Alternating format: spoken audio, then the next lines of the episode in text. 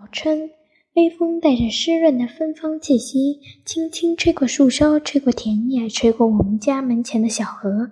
春天来到了，小河岸边的薄冰也开始融化，那冰上的小水滴越积越大，晶明透，晶晶莹透明。突然，滴咚一下，冰块掉进河里，沉入流水之中。流水，河水的哗哗的，唱着歌向前奔去。一条，一群小鸭子在小河边拍打着浪花，而时而追逐嬉戏。